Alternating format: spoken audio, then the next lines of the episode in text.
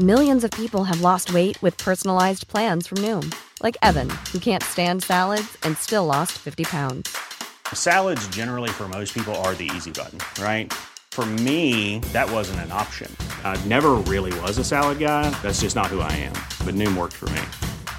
Get your personalized plan today at Noom.com. Real Noom user compensated to provide their story. In four weeks, the typical Noom user can expect to lose one to two pounds per week. Individual results may vary.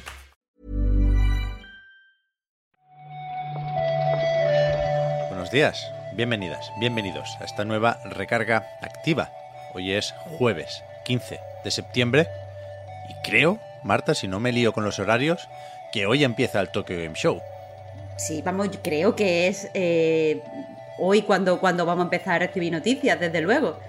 Eh, pero me extraña que tú no lo sepas, porque tú eres como una especie de agenda de eventos de videojuegos. Pep. Bueno, claro, pero es que hay, hay muchos eventillos, como en un E3 y similares, ¿eh? alrededor del Tokyo Game Show. Entonces hoy vamos a hablar de cosas que nos llegan de ahí.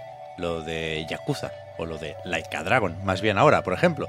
Pero, pero el, el evento, el Tokyo Game Show como tal, eh, yo juraría que, que, empezaba hoy, el 15 de septiembre.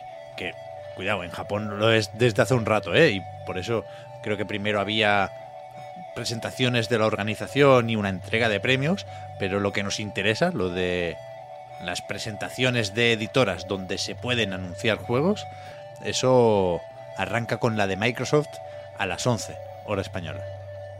¿Quién estuviera en Tokio, tío? Bueno, ya ves, ¿eh? No paro de ver fotos de gente que está por ahí, que me ha encontrado no sé quién, que me ha firmado no sé qué. Qué desastre. Pero bueno, no te voy a decir, Marta, aquello de que el año que viene vamos, porque me parece que el año que viene no vamos a ir tampoco. Pero cuidado, ¿eh? Yo me conformo con lo de poder estar aquí comentando los titulares.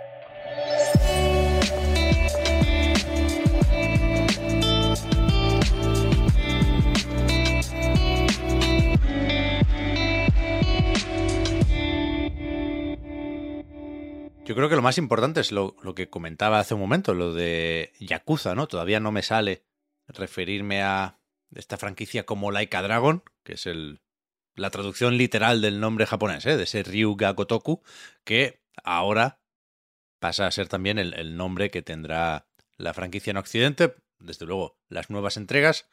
Sabíamos, porque salió en el State of Play, que se viene el remake del Ishin, y ahora resulta que, a falta de un nuevo juego, se anunciaron dos: Laika Dragon Gaiden y Laika Dragon 8.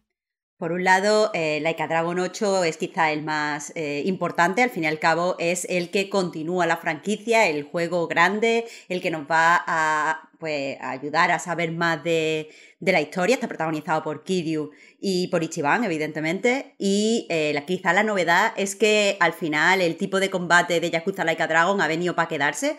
Este combate pues sacado de los RPG, combate por turnos, que todos sabemos que nació un poco medio de broma.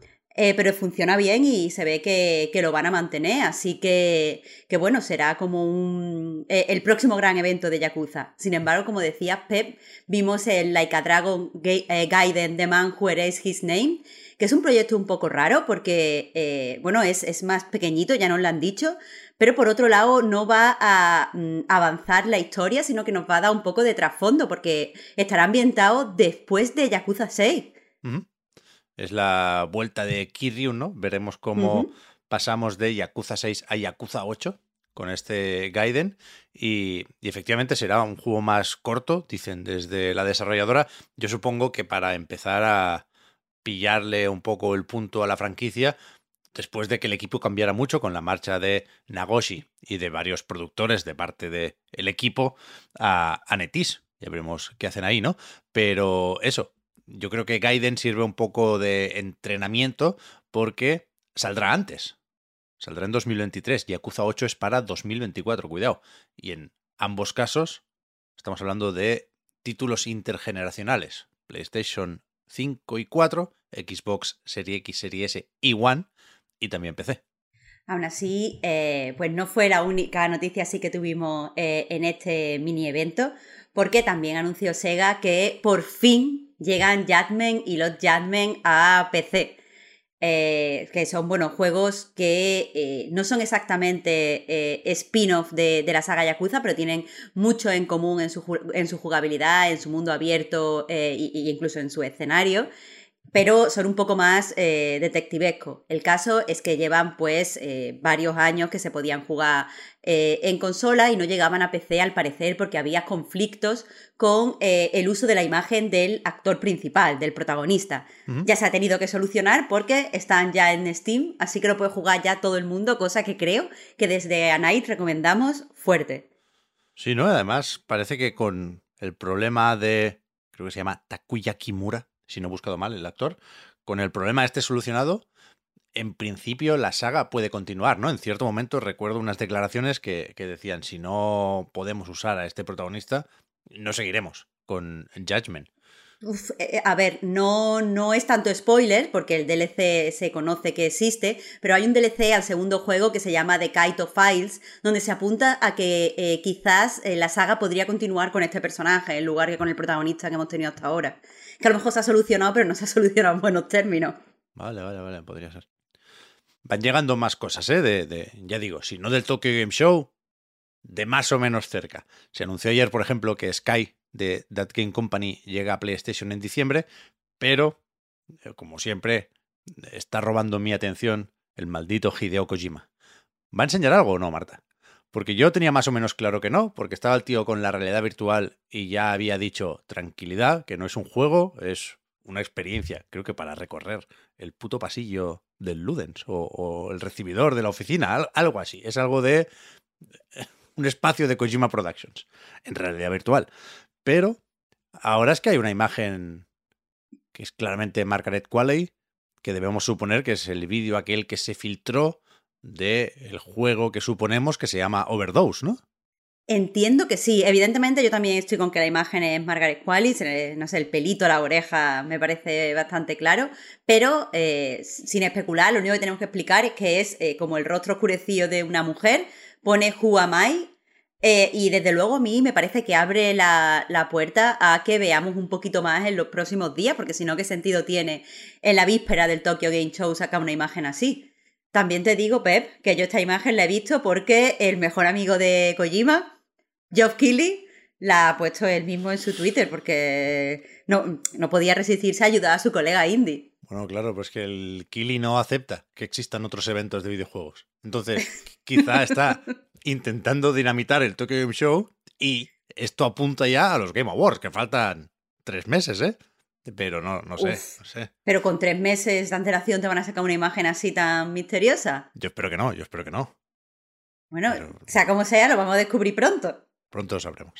Después tenemos cositas de Microsoft, que ya digo, ¿eh? le toca presentación en un ratito. Dicen que va a salir algo de Deathloop, porque hay banners por ahí en la interfaz de la consola. Parece que lo meten en Game Pass más o menos pronto, vaya. Pero ayer estuvo con otra de aquellas presentaciones de indies de ID at Xbox. Y yo me la he mirado por encima, Marta, he visto que están con el Valheim de PC, que llega a ese PC Game Pass el 29 de septiembre, un par de semanas. Pero de los juegos anunciados, ¿qué, destacarías? A ver, se anunciaron 15 juegos eh, y la verdad es que eh, personalmente destaco el Inglet, que, bueno, es bastante bonito, bastante interesante. Eh, supongo que es bueno tener en Game Pass títulos como Let's Good Together 2 y tal, porque son, son divertidos de jugar con gente, pero a lo mejor no es el que te gusta, pues, mm, tener que pagar directamente para jugar. Pero la verdad es que sí que diría que los indies de esta nueva jornada son relativamente flojillos. Si tengo que decir algo pues, bueno o algo no sé, positivo del evento de ayer, sí que te diría que es verdad que han ido a, cubrir todo el espectro de, género. Tenemos eh, simuladores como City Skylines, eh, tenemos supervivencia como Valheim, que ya lo decías tú. Hay un montón de juegos de, comedia como Born of Bread. Eh, hay juegos de, de granjas como Homestead Arcana. Pero ya te digo, para los indies que están saliendo en los últimos meses, que están saliendo indies bastante interesantes, no me termina de gustar esta selección. Ya, yo he visto en un par de resúmenes que ponen el Evil primero, no sé por qué, o sea, no sé si es porque lo quieren destacar o porque fue el primero que salió en la presentación, pero a mí me ha dejado loco porque es una mezcla entre Among Us y Fable. Ujú. Sí, se puede jugar eso con 12 colegas en un pueblo medieval y a ver quién es, quién es el malo. No sé. ¿Qué estará haciendo el molinete? Hoy, Pep.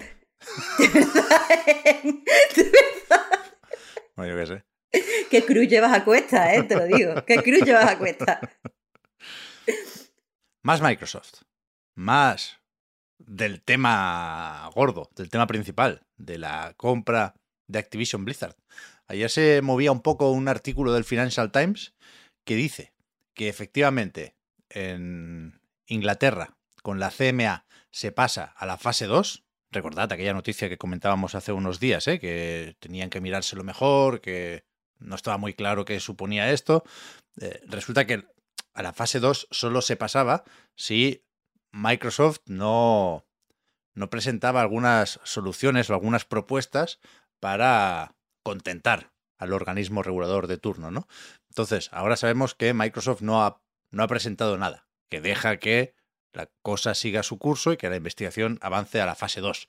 Supongo que era más o menos inevitable y que no le convenía hacer unas propuestas que después igual pues, derivan en unas condiciones que no le interesan para la compra, ¿no? Pero bueno, lo, lo más interesante a mí me parece lo de Bruselas, porque va- van saliendo noticias de aquí y de allá, ¿no? Tenemos localizado lo de la Federal Trade Commission, tenemos muy localizado lo de Brasil, en otros países comentábamos también que ya han dado luz verde a la compra, pero con Europa yo no tenía muy claro qué, qué pasaba y resulta, explican aquí, que todavía no ha empezado la investigación de la Unión Europea desde Bruselas, que sí ha habido un, bueno, un intercambio de información previa a el inicio de la investigación, pero que esto empieza en las próximas semanas. Con lo cual, por una cosa o la otra, es evidente que esto va para largo, ¿eh? Que, de nuevo, lo hablábamos en el reload, estaba contemplado desde Activision y desde Microsoft.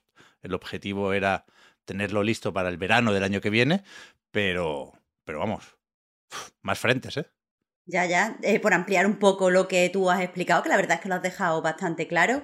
eh, el paso a esta fase 2 que comentabas, lo que significa eh, es que en Reino Unido eh, va a haber una entidad independiente, alguien que no, está, no tiene ninguna relación ni con el gobierno del Reino Unido ni con Microsoft, que va a investigar la, la compra y sobre todo, que es lo que le interesa a, al- pues a los responsables de, de vigilar un poco el mercado financiero, si evidentemente se produce un monopolio o, o no. Entonces, eh, se supone, eh, o sea, señalan que esta investigación va a ser exhaustiva, eh, que no sé si esto es sinónimo de muy larga, eh, porque evidentemente eh, entiendo que el Reino Unido es un mercado interesante para, para Microsoft y entiendo que no quieren tampoco que eh, a lo mejor tengan luz verde en otros países y que esto termine por eh, renquear. Respecto a la Unión Europea, eh, pues leía eh, en algunos comentarios alrededor de la noticia de Financial Times que, que es que eh, para empe- eh, empezar la investigación desde Bruselas muchas veces se admiten que los países miembros de la Unión Europea pues eh, remitan sus propios informes sobre la compra. Es decir, que los países eh, pues vean en su propio territorio si esta compra eh, afectaría de una forma monopolística a la la economía del videojuego. Entonces, quizá por eso empiece eh, un poco más tarde. Pero también apuntan que precisamente porque se tiene uno- una serie de informes previos, a lo mejor no, no, no tienen por qué entregarlo, no es obligatorio, pero precisamente porque pueden tener eso- esos informes previos, quizá vaya un poco más rápido de lo que va en otros países donde no parte con, con informes previos, como podría ser Estados Unidos. Vale, vale, vale. Joder. Realmente vamos a aprender mucho, ¿eh? Con, con todo esto, igual que... pesar. Bueno, igual que aprendimos a nuestro pesar, correcto, Marta, con lo de Apple y Epic y los juicios del año pasado, que por, que por ahí seguirán, ¿no? Había recursos y hostias todavía. Y hay, desde luego, juicios similares pendientes fuera de Estados Unidos. Cualquier día vuelve ese tema. A eso voy, Marta. Prepárate. Uf, de verdad, ¿eh? Nos van a convalidar derecho, Pep. Derecho y economía. Y después tenemos aquí apuntado también, que yo no, yo no sé si decirlo esto, Marta, porque es que no, Lo de la película. no me gusta este hombre. O sea, Ah, Bueno, para mí tampoco. Espérate. Dice The Hollywood Reporter que David Harbour será uno de los protagonistas de la película de Gran Turismo, que en principio va pues, de, de ese chaval que persigue sus sueños y se convierte en piloto, habiendo ganado algún torneo de Gran Turismo, ¿no? Y este David Harbour, que es el, ¿El qué? El policía es, el de Stranger El Things. Cherry, claro, el padre de, el padre entre comillas de Eleven. Qué mal lo hace, por Dios. Que este será como el profesor o el, o el mentor del piloto. Exacto, exacto. Será el mentor de, de este chico joven, el que le enseñará. O sea, normalmente yo ya me espero que él esté un poco triste, que conozca a este chico, le enseñe a pilotar, recupere las ganas de vivir, todo este tipo de cosas. Pero Pep, sí eh, tengo que elegir qué es lo que más me escama de esta, de esta adaptación, de este live action, es que el director es Neil Blomkamp, que, bueno, su, su debut nos puede gustar más o menos, es Distrito 9, pero es que después tiene una serie de películas como Chappie, como Elysium, donde se ve que le gustan mucho las máquinas, le gusta el brilli, pero no, no le gusta a lo mejor dirigir bien, ¿sabes? Hostia. Joder, a mí me. Chappie un poco menos, pero District 9 sí me gustó mucho. Y, y- y por la parte del director no, no, no voy a poner resistencia, digamos. Pero es verdad que yo, por ejemplo, no he visto La Viuda Negra, la película, o Black Widow, por, por el colega este. de- es que Stranger Things me gusta tan poco, Marta, que, de que bueno, se generó una serie de rechazos que, que. ¿Qué le vamos a hacer? ¿Qué crees que te diga? No voy, Bueno, hay cosas que son irracionales, no pasa nada. no voy a ir al cine a ver la película de Gran Turismo, lo siento. Haced lo que consideréis oportuno en casa también. No siento ahí obligado por nuestro hate a, a pasar de ella. Efectivamente. A lo mejor está guay, vaya. Eh. Cuidado, si sale Yamauchi, si hace un cameo como si fuera Stan Lee, igual me lo pienso. Ah, Eso sería Ahí sí muy me parecería simpático y sí me gustaría verlo. Pero bueno, todavía, todavía queda, sí. supongo. sí, sí, sí, sí, sí. De momento tenemos la mirada puesta en el Tokyo Game Show, ya digo, porque hay un montón de presentaciones y, y lo repito, a menudo ¿eh? es muy difícil saber o, o- o prever cuál será la importante. Con lo cual hay que estar atento siempre para ver si se anuncia un juego aquí o si simplemente han puesto a un actor de doblaje que no conocemos y han estado una hora hablando de sus cosas. Pero, pero también mola por eso, el Tokyo Game Show, porque es muy distinto a todos los demás. Así que a ver qué se anuncia hoy y por lo tanto, qué os traemos mañana. Muchas gracias, Marta, por haber comentado hoy la jugada. Muchas gracias a ti, Pep. Hasta mañana. Hasta ahora.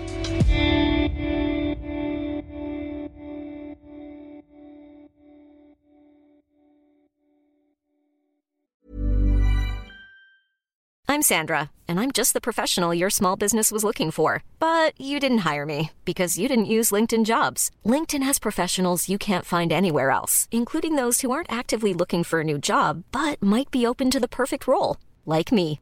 In a given month, over 70% of LinkedIn users don't visit other leading job sites. So if you're not looking on LinkedIn, you'll miss out on great candidates like Sandra. Start hiring professionals like a professional. Post your free job on linkedin.com/people today. Hi, I'm Daniel, founder of Pretty Litter. Did you know cats tend to hide symptoms of sickness and pain? I learned this the hard way after losing my cat, Gingy. So I created Pretty Litter, a health monitoring litter that helps detect early signs of illness by changing colors, saving you money and potentially your cat's life. Pretty Litter is veterinarian developed, and it's the easiest way to keep tabs on your fur baby's health right at home. Go to prettylitter.com and use code ACAST for 20% off your first order and a free cat toy. Terms and conditions apply. See site for details.